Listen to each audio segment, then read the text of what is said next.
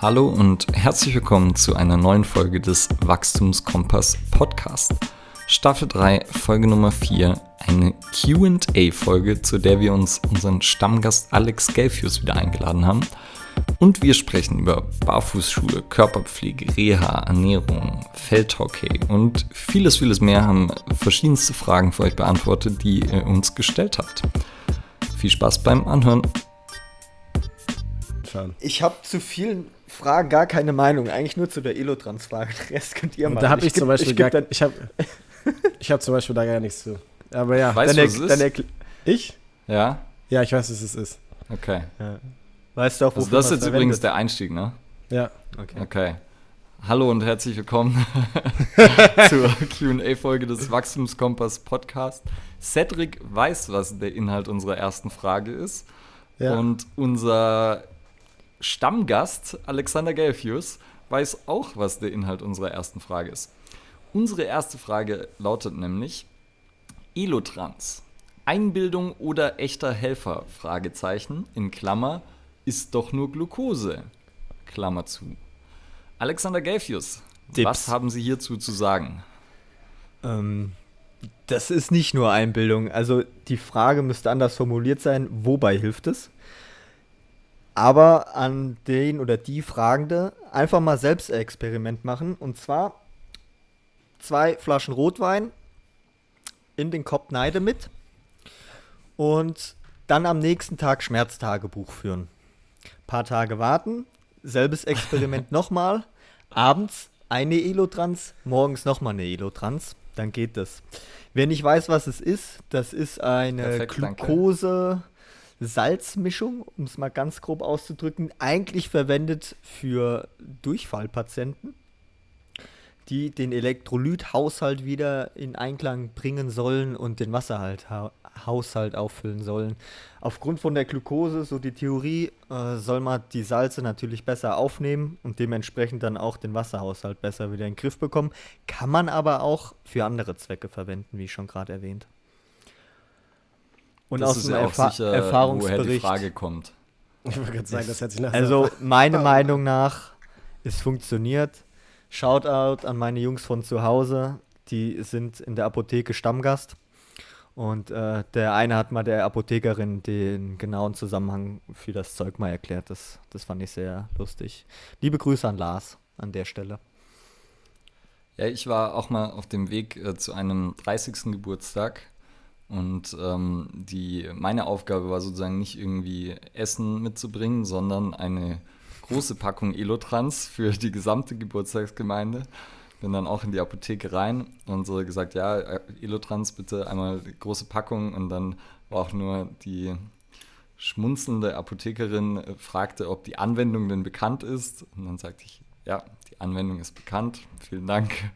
Und äh, ja, also ich habe äh, da gar keine Erfahrung zu, weil ich bin leider gehört zu den Menschen, die Fluch oder Segen, ich äh, kriege keinen Kater.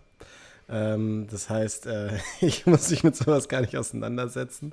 Äh, jetzt wäre noch meine Frage, denn dahingehend nochmal so Richtung Sportrichtung. Wir haben das gerade angesprochen, so Verlieren der Elektrolyte, ähm, wo das nochmal Sinn machen würde. Und da finde ich die Anfangsfrage von Alex ganz gut. Also, wobei hilft das? Also, ich glaube, so beim Kater und sowas auf jeden Fall schon, weil das dann schon ziemlich heavy sein kann und man da einiges vielleicht verloren hat oder auch eine längere Zeit nichts isst oder Vernünftiges trinkt, obwohl man vermeintlich denkt, man trinkt was. Ähm, und so im Sportbereich, ähm, ist immer die Frage, ob man sich das dann so heavy reinkloppen muss. Ich glaube, sowas Ausdauersport, wenn du Richtung Marathon, Triathlon, sowas gehst, kannst du das gerne machen. Ansonsten, meiner Meinung nach, überhaupt aber gar nicht, äh, der hat es irgendwie wissenschaftlich aufgearbeitet, äh, reichte auch das gute alte Wasser mit irgendwie, keine Ahnung, ein bisschen Zitronensäure und äh, Salz und äh, ja, keine Ahnung, Agavendicksaft, Honig, wie du magst. Ja. Also es ist ja auch, ich glaube, man braucht auch nicht unbedingt Elotrans dazu. Man kann auch äh, Zucker mit äh, ja.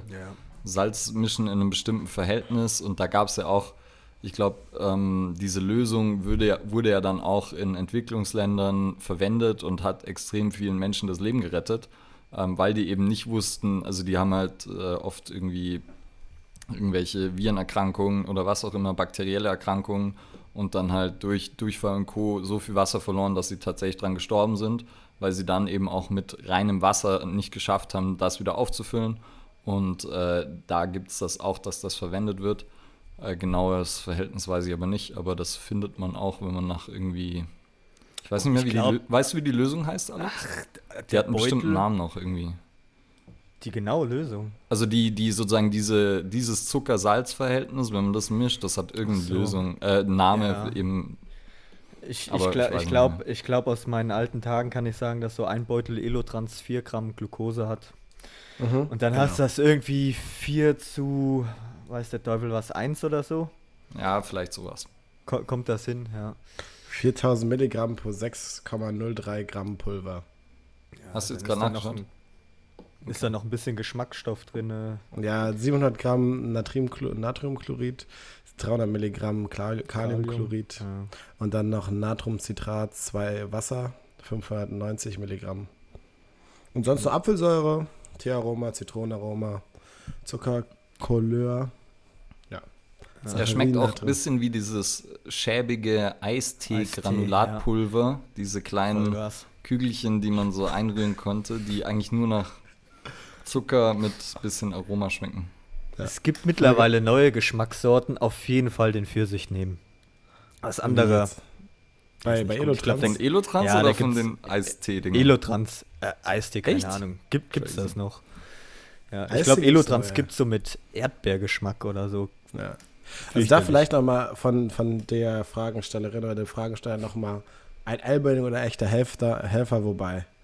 Also wenn man dann beim Kater ist, dann würde ich sagen. Ich glaube, es ging um den Kater. Ja, Nonplusultra, ne? Such dir jemanden, der das kann und lass dir einen Zugang legen und dann Kochsalzlösung und dann tschüss. Ja, und noch ein paar andere Stoffe. Was habe ich letztens gehört? Ich arbeite in der, in der Arztpraxis, darf jetzt nicht zu genau werden, aber die, die ballern sich auch manchmal äh, Milchsäure rein, glaube ich. Das soll auch irgendwas okay. bringen. Okay, ja. gut. Äh, aber das ist wichtig jetzt, das bitte nicht zu Hause nachmachen. Gibt es ja in, äh, in Vegas in Vegas gibt es einen äh, Katerbus und da, den kannst du, der fährt, ich weiß nicht, ob er Hotels abfährt oder ob du den rufen kannst. Ähm, da setzt du dich dann, oder ob er einfach Haltestellen hat und dann setzt du dich rein, wird dir eine Infusion gelegt und dann fährst du einmal durch die Stadt und dann steigst du wieder aus und kannst am nächsten Tag nach dem Feiern wieder frisch auf deine Messe oder was auch immer gehen, was da ja auch extrem viel stattfindet. Es gibt auch in Amsterdam ein Café, da kann man reingehen und sich eine Infusion legen lassen. Ja. Ich kann es empfehlen. Das, das hilft wirklich. Also entweder Elotrans oder eine Krankenschwester dabei haben. Krank Krankenschwester und Pfleger.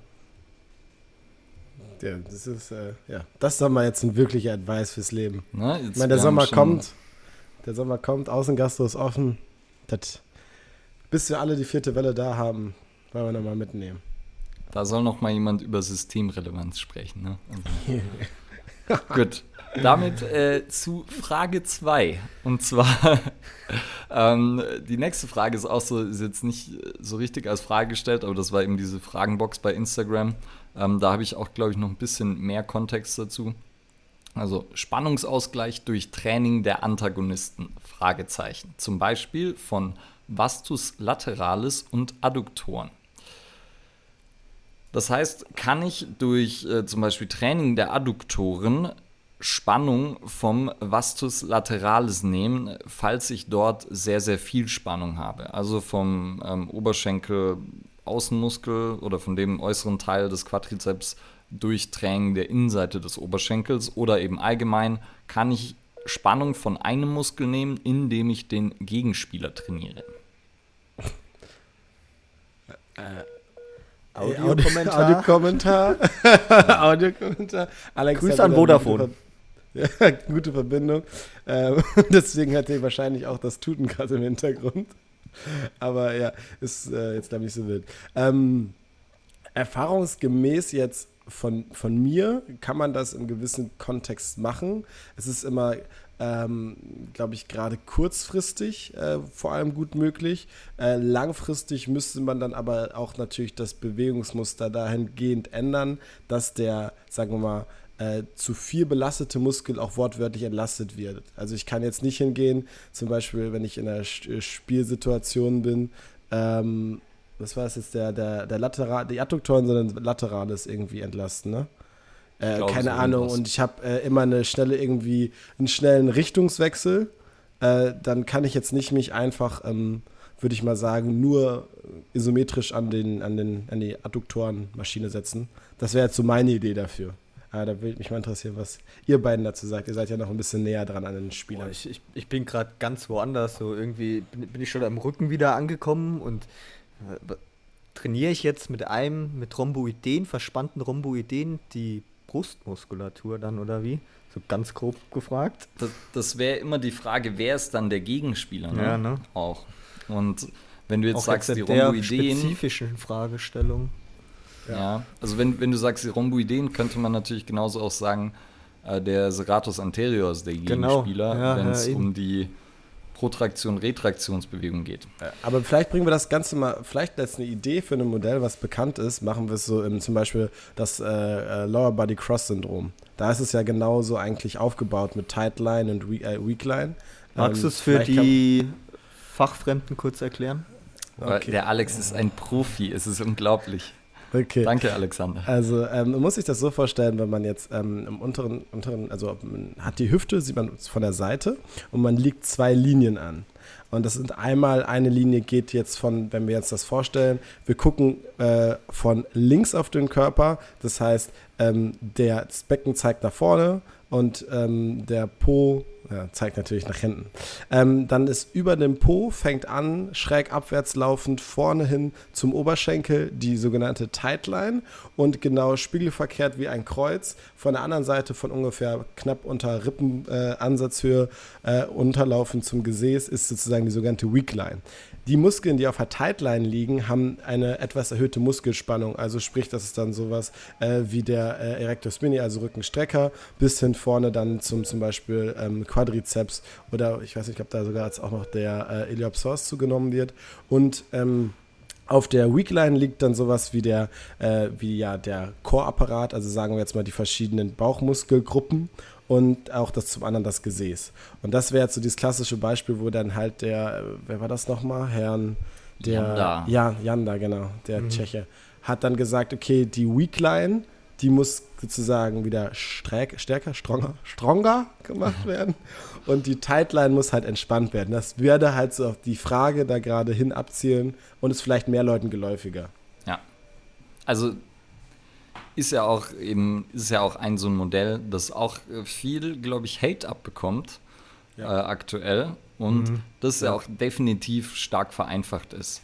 Und ähm, Audiokommentar, Alex ist jetzt äh, zumindest aus unserem äh, Videocall ausgetreten. Ähm, ja, ich, Alex, ich füge dich mal wieder hinzu und ich rede einfach weiter. Du verhältst dich leise. Ich möchte eure hübschen Gesichter sehen, bitte. Ja, wir auch. Deines. Ähm, also, und der, der Approach von Yanda, also der, äh, du musst dich, glaube ich, noch muten dann.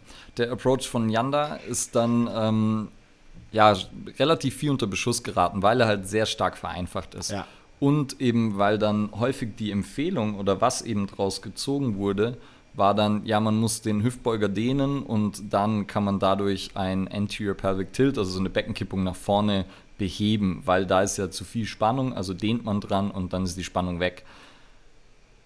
Wie so oft, ganz so einfach ist es nicht. Und man muss sich immer fragen, warum ist etwas unter Spannung? Und dann ist eben ein Spannungsausgleich sicherlich längerfristig häufig über sowas möglich. Also zum Beispiel, was ja so ein klassische, klassische, ja, super, äh, Audiokommentar, das ist nicht jugendfrei, nein, ähm,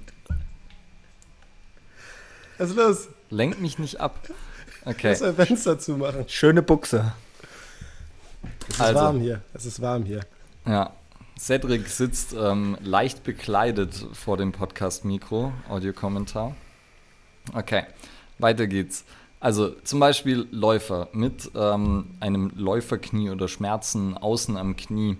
was ja häufig dann eben viel Spannung ist und wo man dann auch so klassischerweise die, die erste Idee wäre dann zum Beispiel das IT-Band rollen, also das Iliotibialband oder so diese Faszienbandstruktur, die ja. an der Seite des Oberschenkels ist und wo sozusagen der, der Vastus lateralis dann auch in die Richtung ähm, verläuft. Und das wäre halt auch wieder sowas, wenn das Ding unter Spannung ist, das IT-Band soll halt unter Spannung sein, das heißt, das zu rollen wäre relativ doof.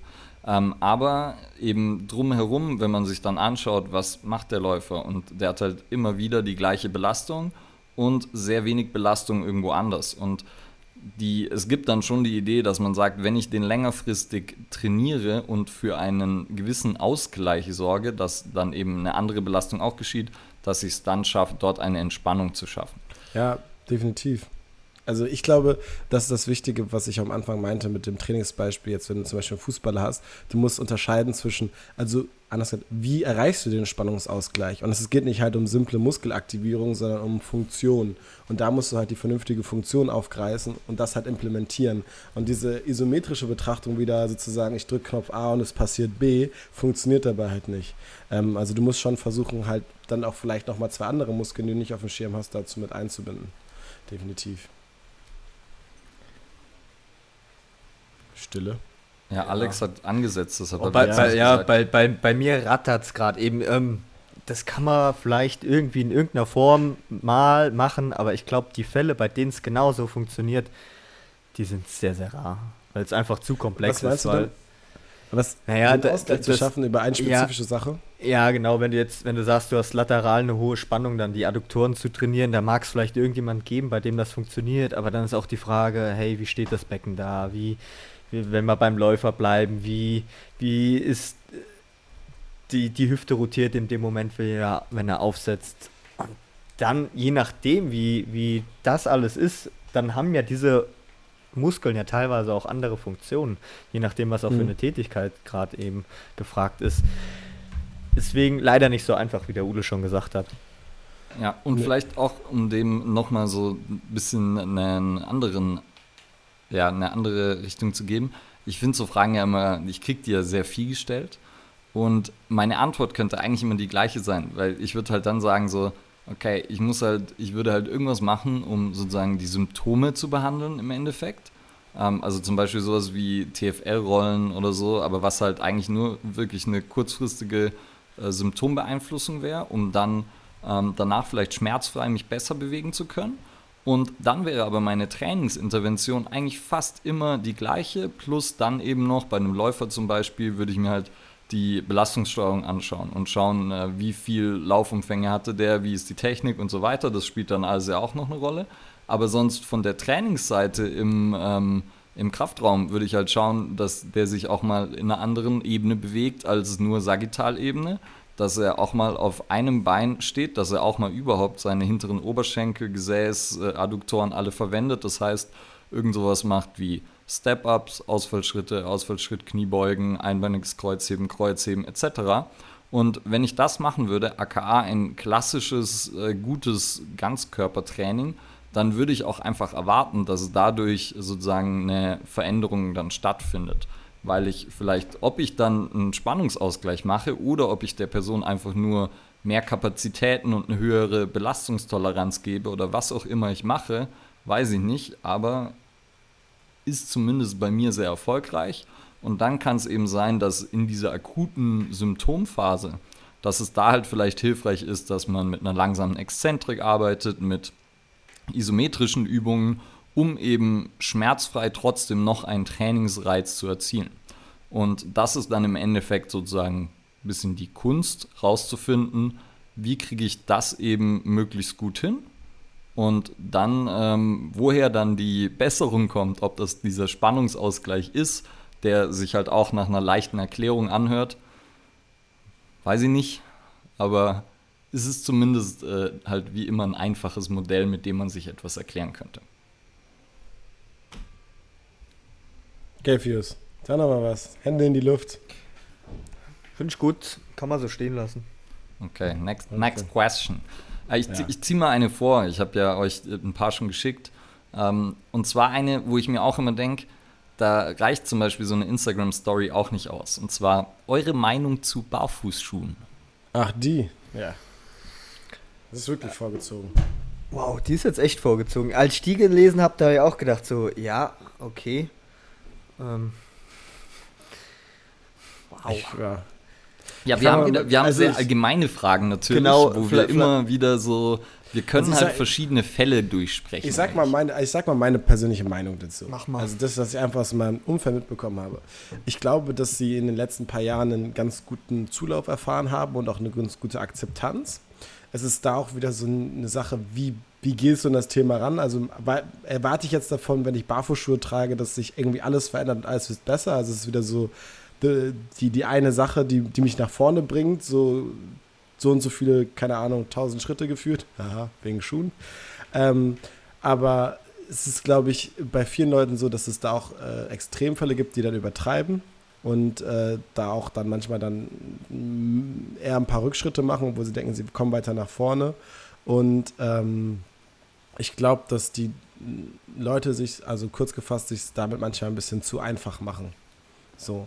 Es ist eine gute Sache, keine Frage. Es ist auch äh, etwas, was sinnvoll ist. Nicht für jeden und auch nicht für jede Sportart, jetzt sagen wir mal. Ähm, man sollte sich halt nur vernünftig damit auseinandersetzen und mal wirklich sich mit Experten zusammensetzen oder auch mit Leuten, die langjährig Barfußschuhe getragen haben. Kurzer Audiokommentar ja. auf den äh, Witz von Cedric hin haben Alex und ich sehr verzögert leicht geschmunzelt. Ja, danke schön. Ach, das tut manchmal gut. Ja. Ja, das hält noch an. Ich, ich, teile mal kurz meine Erfahrung, was ich so äh, mitbekommen habe. Äh, das war ja auf einmal eine Bewegung mit diesen Barfußfüßen, äh, Barfußfüßen, auch Schuhen genannt. Ähm, und dann wollte jeder die Funktion des Fußes stärken, natürliches Laufen und die Barfußschuhe sind auf dem, haben den Markt überrollt. Und dann haben Leute, die halt häufig mit sehr starken Dämpfungen gelaufen sind, ich bin jetzt bei den Läufern, haben angefangen in Barfußschuhen zu laufen. Komplett dieselben Umfänge, wie sie vorher mit ihren stark gedämpften Schuhen gelaufen sind. Und der Schuss ging dann gehörig nach hinten los. Ja, oder mal zwei Wochen ein bisschen weniger, ne? Ja, ja, aber wenn, ja. wenn überhaupt, also auch so Stichwort Load Management, der Körper, hochadaptives System, kann sich an neue Reize anpassen, braucht dafür, aber je nach System einfach Zeit. So, jetzt der Fuß, das, den, den kann man nicht so quick fixen. Einfach mal Barfußschuh anziehen und da zig Kilometer laufen. Der Schuss ging nach hinten los. Dann sind auch große Firmen wie Adidas wieder von, von dem Zug abgesprungen, weil sie gemerkt haben, hey, das funktioniert nicht und sind wieder bei sehr starken Dämpfungen. An sich Training barfuß im, im richtigen Kontext eine gute Sache, weil das Fußgewölbe mal arbeiten muss, was vielen mal gut tut. Aber die Dosis macht wie so häufig das Gift aus. Also sich da langsam ranwagen ist eine gute Sache. Nur bitte nicht diese Fünf-Finger-Dinger da. Diese 15. Von Vibram. also ich muss ja also dazu Pack ich ne, nicht. gestehen, Ule. ich hatte sie. Jawohl. Und ich auch jetzt, also ich bin ja wie, wie so oft ähm, ich bin auf viele Trainingshypes habe ich sehr früh mitgekriegt und auch diesen und ich hab, bin dann eigentlich schon wieder abgesprungen, bevor er überhaupt so in Deutschland so einen richtigen Hype-Status erlangt hat. Also ich habe auch mal äh, Born to Run von Chris McDougall gelesen, was so sicherlich einer der Treiber war. Also Buch geht darum so um Urvölker, die halt laufen, macht so ein bisschen erzählt so ein bisschen die Geschichte, dass ähm, wir eigentlich dazu gedacht sind zu laufen und eben Langstrecken zu laufen und auch so ähm, ja, Jäger und Sammler, die dadurch jagen, dass sie eigentlich Tiere zu Tode rennen, weil der Mensch halt verhältnismäßig sehr, sehr langsam ist, aber eben der, die, das einzige Wesen ist, das rennen kann und gleichzeitig Temperatur regulieren. Das heißt, irgendwie ein Zebra muss irgendwann mal stehen bleiben und äh, schnaufen und durchs Schnaufen dann Energie ablassen oder ähm, Temperatur regulieren und das heißt, die können sich zu Tode rennen. Und äh, ja, und dann sozusagen eben gibt es auch von Daniel Lieberman ja einiges, dann wie der Fuß gebaut ist, ist er eben zum Laufen gedacht, weil er wie so eine Feder gebaut ist und so weiter. Und dann war ja auch die Idee dahinter, man ähm, sollte eben barfuß laufen, weil man dann einen natürlichen Mittelfußlauf hat oder Vorfußlauf und das haben dann sehr, sehr viele versucht und sich, wie Alex schon gesagt hat, ziemlich äh, krass verletzt, weil eben dann nach dem ersten brutalen Wadenmuskelkater Ähm, wenn dann die Waden sozusagen wieder mehr oder höhere Umfänge können, dann können es halt Bänder, Sehnen und Fußknochen und Co. noch nicht unbedingt. Und das äh, war ein ziemlich gefährliches Rezept. Gleichzeitig, äh, und dementsprechend muss man eben auch sagen, also dieses Vorfuß-Mittelfußlauf, dass der unbedingt besser ist, äh, das muss man jetzt im Nachhinein wieder sagen, wahrscheinlich nicht so, sondern es gibt einfach verschiedene Varianten und was zum Beispiel wichtiger ist, ist eher, dass man ungefähr unter dem Körperschwerpunkt aufkommt. Wenn das dann mit der Ferse ist, kann das auch fein sein. Ähm, wenn man halt deutlich vor dem Körperschwerpunkt aufkommt, das ist was Schlechtes, ähm, weil dadurch bremst man sich halt auch ab. Aber das ist auch einfach eine laufökonomische Sache und hat auch was dazu, damit zu tun, wie schnell läuft man. Also wenn man dann versucht, mit irgendwie seiner zwölf Minuten auf den Kilometer Pace äh, versucht sozusagen den perfekten Laufstil eines Marathonläufers zu imitieren, der halt äh, mit der zehnfachen Geschwindigkeit läuft, funktioniert auch nicht so gut. Wo Barfußschuhe interessant sind, finde ich, ist eben zum Beispiel zum eigenen Training also zum, äh, zum Krafttraining, sowas. Und ähm, alles, wo ich eben mich nicht schnell bewegen muss, keine Richtungswechsel habe und ähm, weil manchmal ist Dämpfung tatsächlich auch was ganz Gutes. Eine sehr hohe Sprengung, also höhere Ferse als 10, jetzt nicht unbedingt so sehr, aber auch da gibt es wieder ein bisschen Unterschiede, würde ich sagen. Also man kann es nicht so pauschal sagen. Und dann eben, was halt definitiv der Fall ist, so Fußgewölbe sind definitiv nicht mehr so gut, wie sie mal waren. Ähm, dann auch, wenn man sich anschaut, dass Zehen eher mal so leicht gespreizt waren und das Fußbett des Vorfußes ein bisschen breiter war. Das sind alles so Dinge, die, die wären gut und eben auch so eine gewisse intrinsische Fußmuskulatur. Also kann man seine Zehen unabhängig voneinander bewegen? Kann man die überhaupt gescheit bewegen? Das sind ja alles so Fragen und wenn ich das kann und ein gewisses Fußgewölbe habe, dann weiß ich nicht, ob ich unbedingt Barfußschuhe brauche. Hm, wahrscheinlich eben, wenn ich noch im Sommer ein bisschen Barfußlauf, dann ist es auf jeden Fall gut. Ähm, aber eben auch hier wieder, wenn jetzt jemand anfängt, der das äh, 30 Jahre nicht mehr gemacht hat und dann äh, 10 Stunden am Tag in Barfußschuhen läuft und das von 0 auf 100 macht, vielleicht auch nicht das Beste. Nee, also halten wir fest, die Dosierung macht das Gift, wie so ja. oft. Also wenn Barfußschuhe langsam anfangen und wesentlich langsamer als man denkt. Ja. Also so da so die ich habe auch mal, ich weiß nicht, Alex, du als alter Adidas Runners Coach, ähm, ich habe mal irgendwie gehört, man sollte dann so zum Beispiel sowas wie Lauf-ABCs barfuß machen und dann halt wirklich einen, einen, kleinen Teil seines Umfangs, also vielleicht so 5 bis 10 Prozent, kommt auch wieder darauf an, wie viel man läuft, ähm, vielleicht anstreben, barfuß zu machen. Und das kann dann auch bei einer Ökonomisierung der Lauftechnik helfen, aber auch da wieder die langsame Steigerung ist halt das, was man anstreben sollte. Ich würde damit mal anfangen zu gehen, dann langsam ja. steigern, Lauf-ABC einbauen, aber vielleicht auch mal parallel diese intrinsische Fußstärkung machen, wie du so gesagt hast. Können die Zehen überhaupt was sie machen müssen? Weil je nachdem, wie schnell man läuft, rollt man ja auch ein bisschen anders den Fuß ab. Also so ein, dann hat man so einen eingebauten ersten und zweiten Gang, je nachdem, über welchen Strahl mal ab, abrollt. Wenn der Fuß aber vorne einfach zu krass der große Fußzeh adduziert ist, dann na, vielleicht nicht so gut, vielleicht da mal dran arbeiten, bevor man überhaupt darüber nachdenkt, jetzt äh, fünf Kilometer damit zu laufen.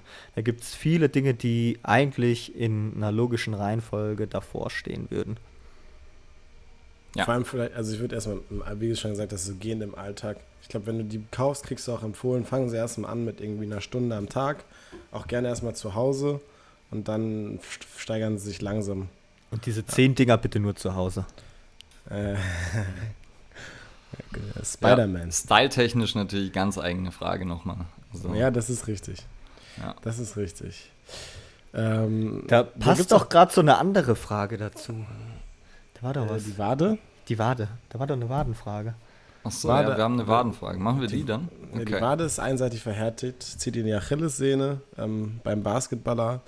Ähm, was kann man da vielleicht machen und gibt es da Übungen im Bereich vom exzentrischen Wadenheben?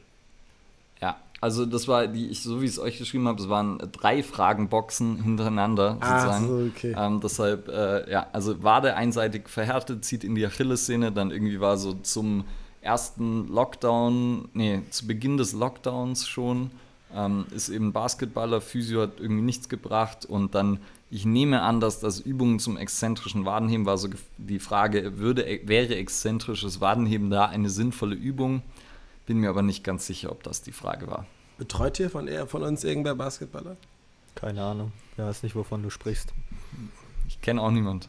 Nein. Müssen wir, müssen wir jemanden einladen. Bleib, bleib, ge, gehen wir jetzt mal gar nicht so sehr ins Basketball-Thema gerade rein, sondern sind wir mal kurz bei der Achillessehne selber. Wenn, wenn die Frage ist, ob exzentrisches Wadenheben da hilft, ja, es ist ein Teil davon. Im Moment ist zu der Erkenntnis stand, vielleicht nicht anfangs in die Dehnung mit reingehen. Also exzentrisches Wadenheben ins Training integrieren. Dann nicht wundern, wenn es kurzfristig ein bisschen schlechter wird. Dranbleiben, nicht in die Dehnung reingehen, so im Moment die Evidenz. Und das natürlich noch mit vielen anderen Faktoren, die da reinspielen. Also da bräuchten wir jetzt noch mehr Infos, was, was läuft da genau ab. Ähm, aber definitiv ein Teil davon.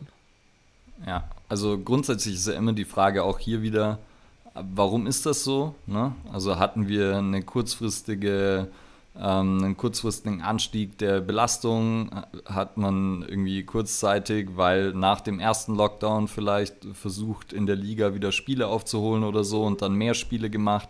Ähm, all sowas ist ja dann immer, muss man wieder in Betracht ziehen. Und dann ähm, gibt es ja bei Sehnen wie immer die Frage der Belastungstoleranz. Und Sehnen äh, tut es meistens eben nicht gut, wenn man, wenn man nichts tut, ja, äh, weil dann die Fitness sinkt und dann sozusagen das Problem eher schlimmer wird, beziehungsweise sobald man es dann wieder belastet, eher noch mehr oder genauso wieder auftritt. Ähm, und daher ist eine gewisse Form der Belastung wahrscheinlich sinnvoll. Aber wie die genau aussieht, ist immer schwer zu sagen. Also ähm, das kann man auch dann nicht so pauschal empfehlen. Könnte eben sein, dass da was Exzentrisches Sinn macht, könnte sein, dass da was Isometrisches Sinn macht. Und dann zu einem kleineren Teil kann man sich auch noch die Frage stellen, eben, wird die Sehne mehr belastet, weil irgendwas anderes nicht passt? Also wieder drüber drunter, ähm, weil der Fuß irgendwas komplett komisches macht, weil ähm, die Hüfte, Knie, da irgendwas komplett verkehrt läuft, also vielleicht eine Vorverletzung drüber oder drunter. Das würde mich immer ähm, dann aufhören, aufhorchen lassen. Ähm, also so eine, eine gewisse mechanische Komponente könnte da natürlich auch noch mit reinspielen. Also ich hatte da, kann da mal eine Eigenerfahrung zu machen, weil ich hatte das vor zwei Jahren oder anderthalb Jahren als ich meinen Laufumfang deutlich gesteigert habe und das auch dann mehr von, von der Motivation, also ja, geil, klappt soweit alles. Und dann hatte ich irgendwie so zwei Monate danach äh, auch eigentlich eine relativ harte Wade mit Zug in der Achillessehne und dass das auch dann klar in der Korrelation dazu bringen konnte, wenn ich meine Laufeinheit hatte, äh, dass das nochmal deutlich mehr geworden ist. Da kamen auch noch zwei andere Randerscheinungen dazu, ähm, zum anderen Spannungskopfschmerzen auf der gleichen Seite und ähm, habe das dann für mich nur irgendwann gelöst, dass ich mehr über die Hüfte gegangen bin und äh, einmal an der, an der sozusagen gleichseitigen Hüfte, Armbereich auch nochmal so ja, Adduktionsbewegung und äh, auf der anderen Seite war es dann so ein bisschen mehr Extension in der Hüfte. Aber das hat mir einfach nur geholfen. Ähm, und halt, dass ich den Umfang irgendwann auch ein bisschen erstmal dann zeitweise reduziert habe. Ähm, also ich glaube, wie du schon gesagt hast, da sozusagen die Nachbarn sich mal anzuschauen, ist eine gute Sache. Und wenn man jetzt vielleicht beim Physio ist und das nichts gebracht hat, wäre nochmal auch da wichtig zu wissen, äh, was hat der Physio denn gemacht? Also sprechen wir von passiven Maßnahmen, sprechen wir von aktiven Maßnahmen. Aber das kennen wir ja auch alles. Ja, oh, gu gu guter Punkt. Äh, Physio, nur passive Maßnahmen äh, nicht gut. Kombi passive mit aktiven Bombe. Das ist halt auch so das Ding, ne? Das ist äh, im, im Moment ist ja, ist ja schwierig. Was heißt Physio, ne? Machen ja, wir was aktiv oder machen wir was passiv? Es findet, aber es ist schön zumindest, dass so, Toll. also gefühlt findet ein bisschen ein Wandel statt und zumindest ein Diskurs.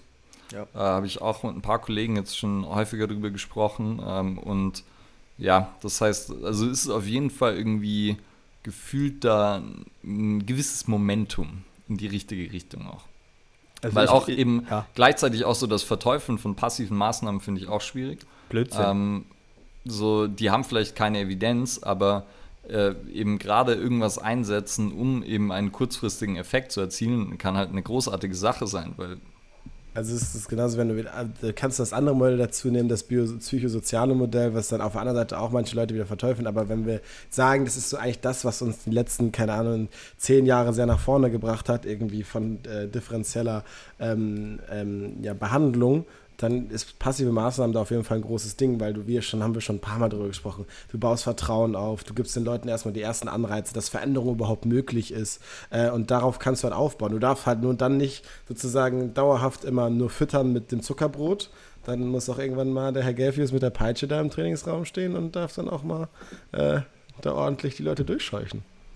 Also ich bin heilfroh, dass ich in den Räumen neben mir Physiotherapeuten habe und wenn ein Patient, was auch immer, vorher beim Physiotherapeuten war, ich kann mit den Leuten viel besser arbeiten.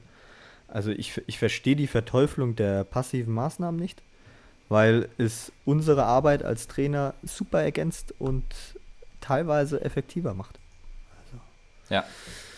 Also ist ja auch so, ich meine, ich, ich erzähle das immer so, ich habe halt echt einige Kniffe sozusagen, wie ich eben sowas in der Art, wie eine passive Maßnahme erzeugen kann. Also das können sowas wie so PRI, Atemtechniken sein, wo ich einfach ähm, durch einen kurzfristigen Input dafür sorge, dass zum Beispiel jemand dann vielleicht für eine gewisse Zeit äh, weniger Schmerzen hat. Aber ich bin mir halt dessen bewusst, was es macht, dass es keine dauerhafte Lösung ist und dass ich dann eben was danach schalten möchte. Aber es gibt halt trotzdem noch einige Fälle, wo ich da nicht weiterkomme und wo ich dann zum Beispiel auch schon ähm, einen äh, Freund und Kollegen von uns allen, äh, Dennis Krämer zum Beispiel mal gesehen habe, wie der jemanden behandelt hat und halt innerhalb von ein paar Minuten dafür gesorgt hat, dass eine Person, äh, die hat gesagt, ja, sie hatte die letzten fünf Jahre keinen Tag ohne Schmerzen und sie war das erste Mal überhaupt schmerzfrei. Also die hat geheult, ne? weil das war so krass. Und trotzdem ist das nicht weg da damit. So, aber alleine dieser kurze, dieses kurze Fenster, das ich damit schaffe, dass ich sonst vielleicht nicht erreichen kann, das ist halt so unglaublich wertvoll. Und dann eben mache ich das halt ein paar Mal hintereinander und dann wird irgendwann die passive Maßnahme immer weniger und das aktive immer mehr. Und äh, das ist dann sozusagen das, wie es halt äh, gut ist und oder wie es halt, wie die, wie das, wie das Optimum wäre. Sie. Amen. Es, es geht nicht um den Thron, es geht hier um eine Synergie. Aber jetzt, ja. jetzt trifft man ab, das hat mich in letzter Zeit, habe ich auch viel mit Physiotherapeuten drüber gesprochen und ja. Ja, dann machen wir nochmal extra. Das, das, das kommt gut zusammen. Ich habe ein gutes Gefühl bei der ganzen Sache. Was ja. kommt gut zusammen? Die Physiotherapeuten und, und ich sag mal die Trainer. Also ich habe ein sehr gutes Gefühl. Ja. Geben wir der ganzen Sache Zeit, suchen den Diskurs, reden ein bisschen. Ich hatte jetzt auch, ich hatte wieder einige, ich hatte einige Physiotherapeuten vor kurzem in der Fortbildung ähm, und eben das waren, die waren von einer Physiotherapeutenschule und hatten zwei Ausbilderinnen auch mit dabei. Und da war eben alleine, was die mir sozusagen an, an, so, an Rückmeldungen gegeben haben, das hat sich alles schon sehr gut äh, angehört. Und eben so, dass halt die, dass sozusagen da auch, ja, einfach inzwischen immer mehr erkennen, dass eben da noch on top irgendwas passieren muss, dass mehr in Richtung aktive Reha in der Lehre stattfinden muss und ähm, das wird, glaube ich, also und auch das wird natürlich dauern noch eine Weile. Ähm, aber es fühlt sich an nach einem guten Weg.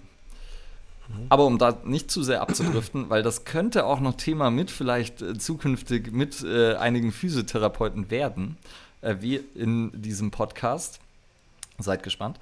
Äh, gehen wir weiter zur nächsten Frage und switchen wieder komplett das Thema. Und zwar, Kaloriendefizit in der Fußballvorbereitungsphase. Sinnvoll? Fragezeichen. Ernährungstipps? Fragezeichen. Also auch wieder Fragenbox von Instagram. Bisschen knapp die Frage. Was, also, wie lange, also wovon sprechen wir jetzt von der Vorbereitungsphase? Sprechen wir jetzt von einer ganz normalen Sommerpause? Sprechen wir irgendwie also, äh, alles klar. Das so. weiß ich natürlich nicht. Ich weiß, ich weiß, aber ich wollte jetzt gerade sagen, ob wir, ja, das ist mir schon klar, ob wir uns einen Kontext dazu schaffen. Ja. Ähm, also ich sehe es als nicht, als nicht sinnvoll. Wenn du aussiehst wie Ronaldo, äh, dann kann das durchaus, also der, hier für alle jüngeren Zuhörer, der Ronaldo mit dem Dreieck vorne auf der Stirn, ähm, der die beste Frisur überhaupt hatte und nicht Cristiano Wisst ihr, warum Ronaldo, eigentlich? sondern Wisst ihr, warum der- er die Frisur hatte? Wegen Avatar?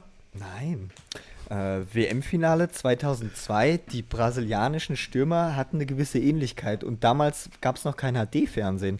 Und er hat sich diese Frisur schneiden lassen, damit sein Sohn, ich glaube sein Sohn war es, ihn im Fernsehen erkennen kann. Ja, ich weiß noch, wo ich das Spiel geschaut habe sogar. Ich auch. Ja. Oliver Kahn, schade. Ja.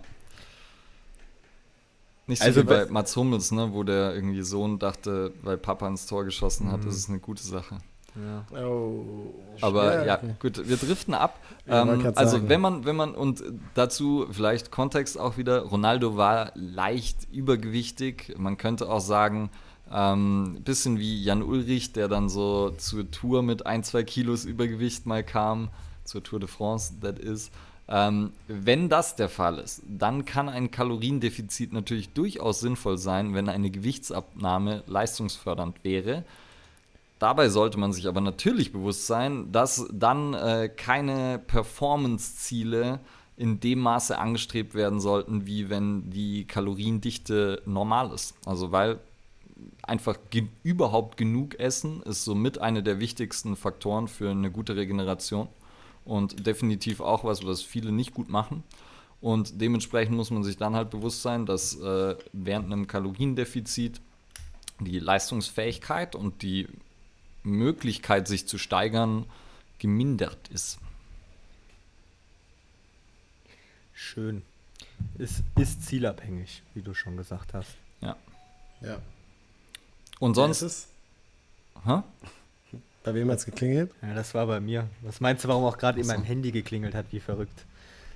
Da, da steht ein Arbeitskollege vor der Tür. Ein uns allen Bekannter? Ja.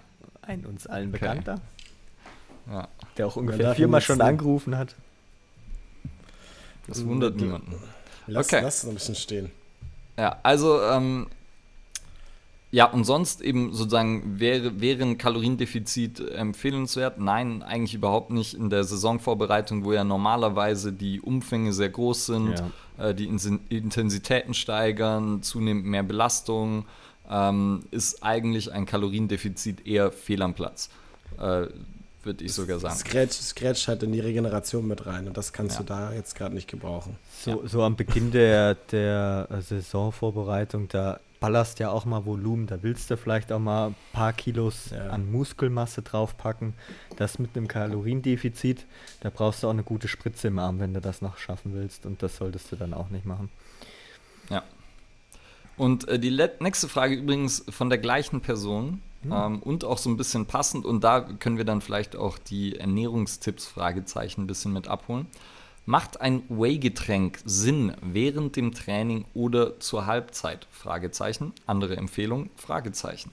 Audiokommentar. Unser Gast Alexander Gelfius hält sein Whey-Shake hoch. Hast du Halbzeit jetzt? Nee, äh, das, das Spiel ist ja erst gleich. Das ist erst nach dem Training gemischt worden. Mit Haferflocken und Himbeeren. Und Whey. Und Whey, richtig? Mhm, Also richtig, richtig. ein ähm, reichhaltiger Shake dann. Ja, ja. Darf schon, Ja, darf was schon sagst du dazu?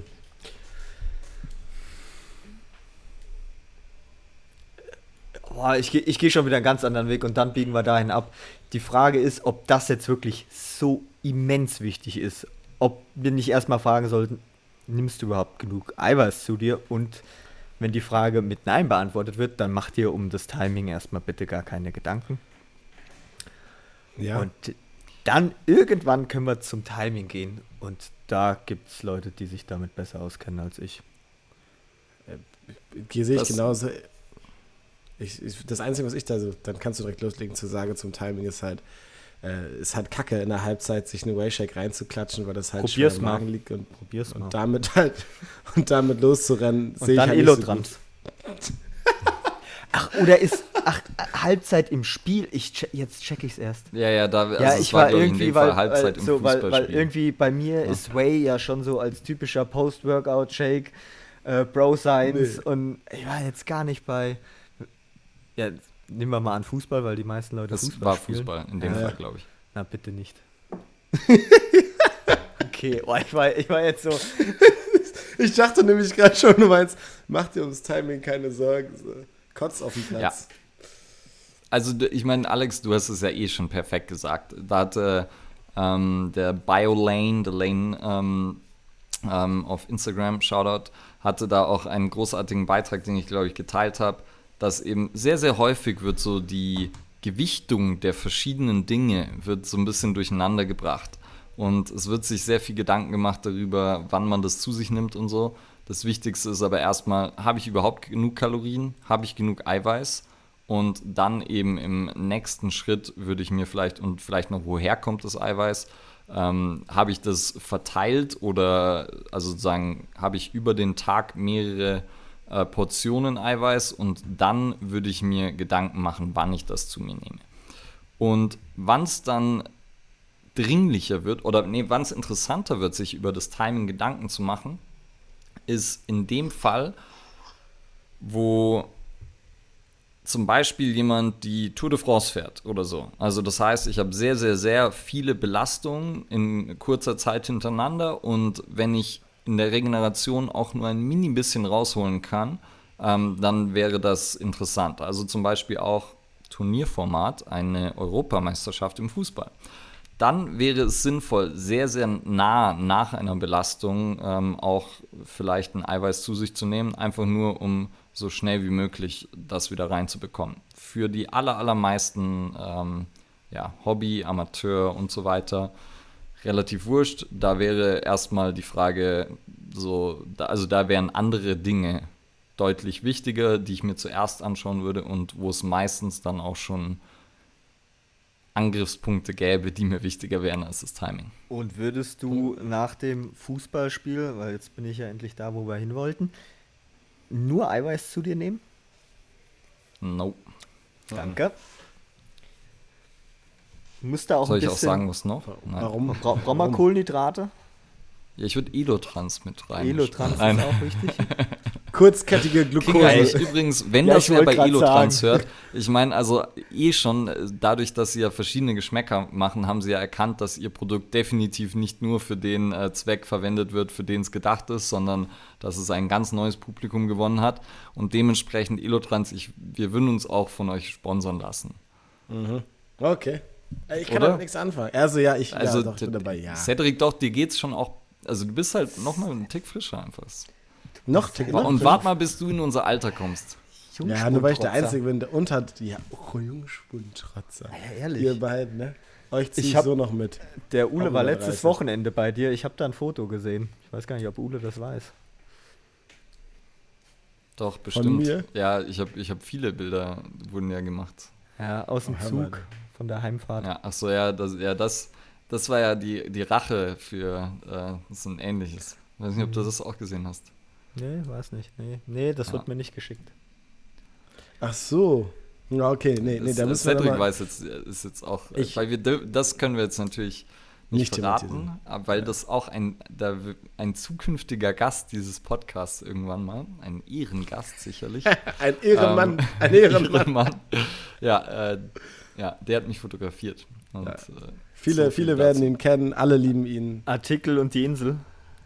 Ja, Okay. Ich feiere es jetzt Ma- schon. Mann, ein Mann, ein Mann von Welt. Seid gespannt, ein Mann von Welt. Kann ich nur sagen. Okay. okay, gut, weiter geht's. dazu, Yalla. Yalla! Weit, weiter geht's. Also, ähm, Whey-Getränk zur Halbzeit, ich würde es wahrscheinlich auch nicht machen. Naja. Ähm, aber es spricht theoretisch auch nichts dagegen. Also dann würde ich es halt definitiv nicht mit Milch trinken. Ich wollte wahrscheinlich grad auch sagen, nicht Wasser. mit, äh, ja. Aber wäre jetzt nicht meine bevorzugte Zeit dafür. Und dann wirst du aber Elotrans auch aus den richtigen Gründen anwenden, wenn du das machst. Nur so meine Ja. Prognose. Ja, Gut. Was gibt's als nächstes hier?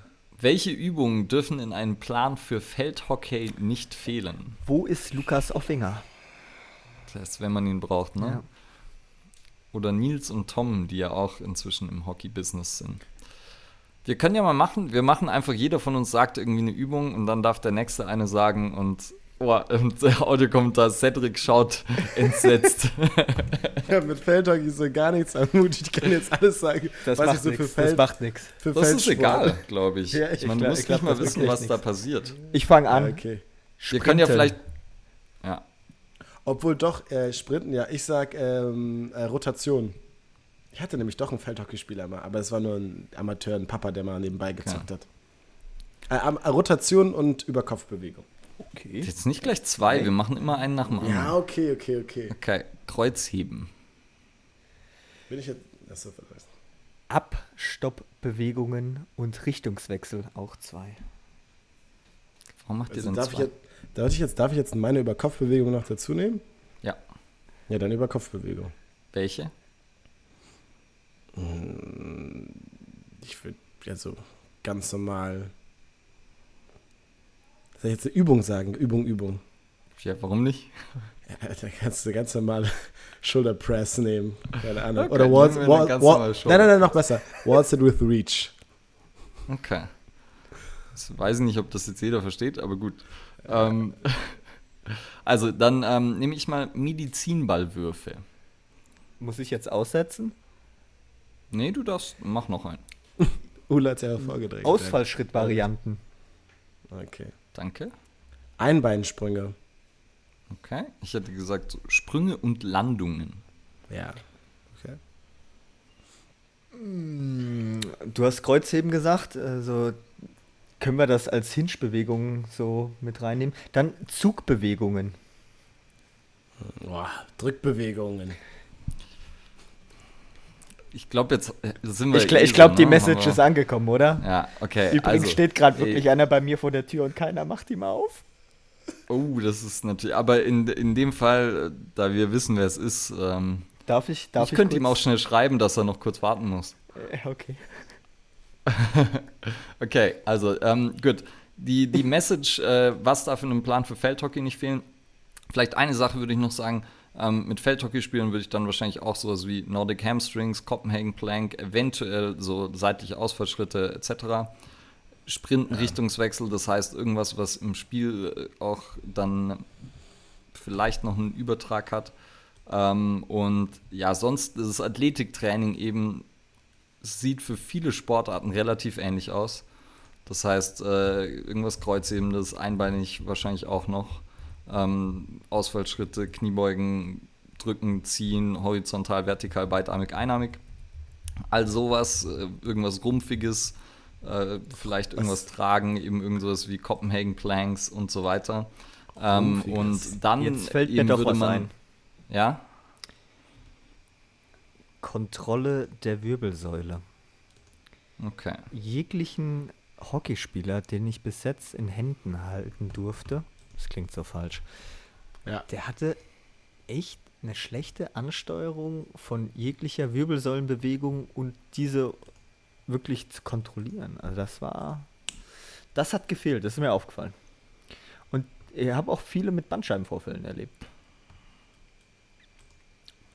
Ja. Ja. Aber Wir das würde ich auch bei anderen so- ins Athletiktraining mit reinnehmen. Also, ja. Ja, wir könnten jetzt in das Rabbit Hole natürlich gehen, was Haltung und äh, Co. mit äh, Leuten machen, wenn man vorn übergebeugt Hockey spielt und so. Sparen wir uns jetzt, weil wir haben ja schon wieder ein bisschen äh, Zeit, äh, ist ins Land gegangen. Das machen wir mal gesondert noch. Da sprechen wir dann über sowas. Weil ich finde es find ich eigentlich interessant, aber ja, und sonst eben zu dem, was wir jetzt gerade gesagt haben, halt, was sich dann anpassen und individualisieren würde, wäre dann zum Beispiel, was für Medizinballwürfe ich nehme. Dann würde ich mir überlegen, was für Sprintdistanzen nehme ich, was für Tempo-Run-Umfänge nehme ich. Und das würde ich dann halt anpassen daran, ähm, wie viel jemand während einem Spiel laufen muss und so weiter. Das heißt, das wären die, die Dinge, die mir dann wichtig wären und die dann im Feldhockey vielleicht anders wären als im Basketball. Und sonst sind aber auch viele Dinge gleich. Also große Schnittmengen und dann eben kleine Stellschrauben, die gedreht werden. Okay, dann würde ich sagen, letzte Frage für heute. Was tun gegen offene bzw. sehr schmerzende Hände beim Kreuzheben und Klimmzügen? Wenn sie wirklich offen sind. Offen, offen. Offen, offen? Ja, dann würde ich es erstmal, wenn du nicht, wenn du nicht um dein Leben heben musst oder ziehen, dich hochziehen musst, erstmal lassen kurz. Heilen lassen? Ja. Aber um das Ernsthafte nochmal zu beantworten, ich würde erstmal vielleicht gucken, ähm, wie deine Griffkraft ist. Weil wenn du halt sehr stark, sagen wir mal, in deinen Schwielen hängst und die dann zum Abriss kommen, weil es jetzt nicht zum Beispiel, dass du irgendwie am, am vielleicht ist, wenn du beim Reißen oder Stoßen bist, wo die Stange wirklich sich viel in deiner Hand bewegt, ähm, sollte sich die Stange, anders gesagt, die Stange sollte sich nicht so viel bewegen, jetzt zum Beispiel beim Kreuzheben oder bei den Klimmzügen. Und da macht das Griffkrafttraining wahrscheinlich schon mehr Sinn, damit du halt ähm, deine Schwielen nicht so als. Ich meine, man kennt das, glaube ich, wenn man vom Kreuzheben absetzt, dass die Schwielen wie so kleine äh, Kissen nach vorne gequetscht sind. Und das kannst du halt eigentlich nur mit der Griffkraft aufhalten. Also dahin gucken. Und natürlich, übrigens, Audiokommentar, Alex, ich habe deinen Gast informiert, dass er noch kurz warten muss. ähm, und äh, gibt ja so die, also Turner machen das zum Beispiel, dass sie so ähm, sich das einfach, also weil ich kenne es halt vom Klettern auch, so Hornhaut wird eine gewisse Zeit mehr und dann reißt sie ja zum Beispiel gerne ab oder wird eben dann die, die tote Haut geht dann weg und dann ist meistens sehr, sehr junge Haut drunter, die tut auch wieder weh. Und ähm, Turner und Kletterer machen das zum Beispiel häufig, dass sie die die Hornhaut tatsächlich abschaben oder eben mit so einem ähm, Bimsstein oder so, ähm, dass sie die dann immer versuchen in einem gewissen Maße zu halten, wo man ein bisschen Hornhaut hat, aber nicht sozusagen super junge Haut ist und aber auch nicht so dicke Hornhautschwielen, weil wenn es dicke Schwielen sind, dann, wie Cedric schon gesagt hat, die bewegen sich und drücken irgendwo drauf und das tut weh. Handschuhe tragen ist keine Option, aber. Bitte nicht, bitte nicht. Ja. Ähm, erfahrungsgemäß bin ich voll bei dir die Hornhaut äh, dünn halten, nicht zu dick werden lassen, abfeilen. Auch mal die Hände eincremen, abends. Soll auch helfen. Körperpflege, Stichwort. Körperpflege. Vielleicht können wir dann noch neue Sponsoren neben Elotrans äh, aus der Pharma-Apotheken-Szene an Land ziehen auch. Ansonsten feste, feste zugreifen, wenn. Ne, den Spruch mache ich jetzt nicht mit den, mit den Handschuhen. Das lasse ich sein. Ja. Also. Ist ja auch so, ne? Und wenn man dann halt äh, hier so Kipping-Pull-Ups oder so CrossFit-mäßig macht, ist halt auch jetzt was, was man dann nicht unbedingt tausendfach machen muss, wahrscheinlich. Ansonsten tapen. Ja. Wenn es gar nicht mehr geht. Und es gibt sogar noch äh, hier Fabian Handbüchen der hatte das mal, der hat so eine extra Creme, die die Hände noch sozusagen hornhautiger bzw. rauer macht. Seine Freundin meinte mal, seine Hände fühlen sich halt an wie Schmirgelpapier. So, das ist halt. Aber, aber muss jeder selber wissen. Wo du sagst, Schmirgelpapier geht auch gut. So ein ganz feines Schmirgelpapier. Nee, nee, für, um, um, um die Hornhaut abzureiben. Fällt mir gerade noch ein. Das ist mir schon klar, aber. Aber übrigens, wenn man die wegmacht, dann äh, muss man ein bisschen vorsichtig sein, weil wenn es dann beim Schmirgeln wehtut, dann hat man auf jeden Fall zu viel weggemacht und dann tut es beim Tränken auch richtig weh. Das heißt, äh, da ja, lieber erstmal ja, Piano. Wenn es beim Schmürgeln weh tut. Ja, ich, äh, ja. Ja, es ist gefährlich. Wir haben A to the G in the cast. Ja. Und Gut. schauen, dass die Hände vielleicht trocken sind. Und am, Ende, um, und am Ende vom Training Farmers Carry nicht vergessen. So. Das waren alle Tricks. Ja. Sehr gut. Tipps und Tricks. Tatsächlich Kletterer würden sich ja die Hände übrigens nicht eincremen, Alex. Nicht? Weil sie dann eben zu viel Feuchtigkeit haben und dann rutschiger werden. Aber also so, ich meine jetzt, äh, bevor ich ins Bett gehe? Ja, auch nicht. Also so die, die Super Pros, aber das sind dann auch die, die klettern dann halt nicht bei Temperaturen über 10 Grad, weil der Grip schlechter wird und so. Das ist also die puren Masochisten und ähm, ja, okay. Ich, ich, Würde ich, jetzt glaub, auch nicht so machen. Ich, ich glaube, ne? das Würde ist ich auch nicht so empfehlen für die, ja, für die Lebensqualität. Das ist, ja. Ja gut, damit äh, sind wir am Ende unserer Fragen. Ging ja schnell. Wir haben ähm, Körperpflege und Hygienetipps. Wir haben ähm, Behandlung von Katern. Diesmal nicht Muskelkater, sondern die andere Variante. Wir haben über Barfußschuhe und Stilbewusstsein gesprochen. Ähm, was hatten wir noch? Kaloriendefizit, Ronaldos Frisur haben wir aufgeklärt. Also so war alles mit dabei eigentlich. Fand ich gut. Fand ich auch gut. Und wann kommt das raus? Morgen. Also, ja. wenn wir. Also sind wir ja fast live. Wahnsinn, cool. Wir sind quasi live.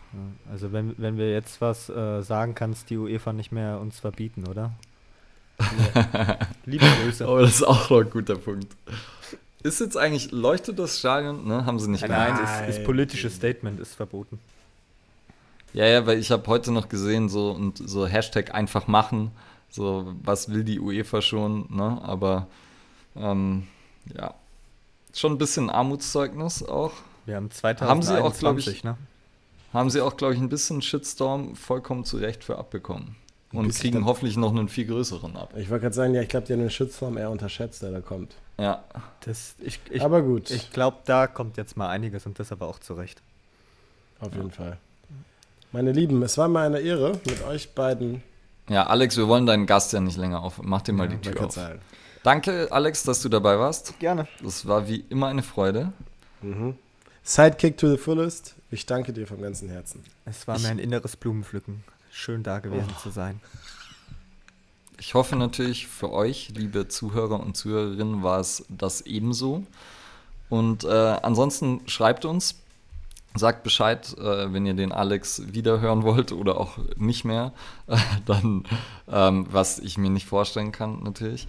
Ansonsten empfehlt unseren Podcast wie immer weiter. Sorry nochmal für die kleine Unterbrechung und ja, extra Woche, die ihr warten musstet.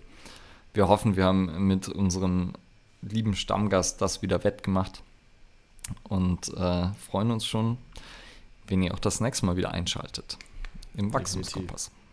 Bis dahin. Adios. Bye.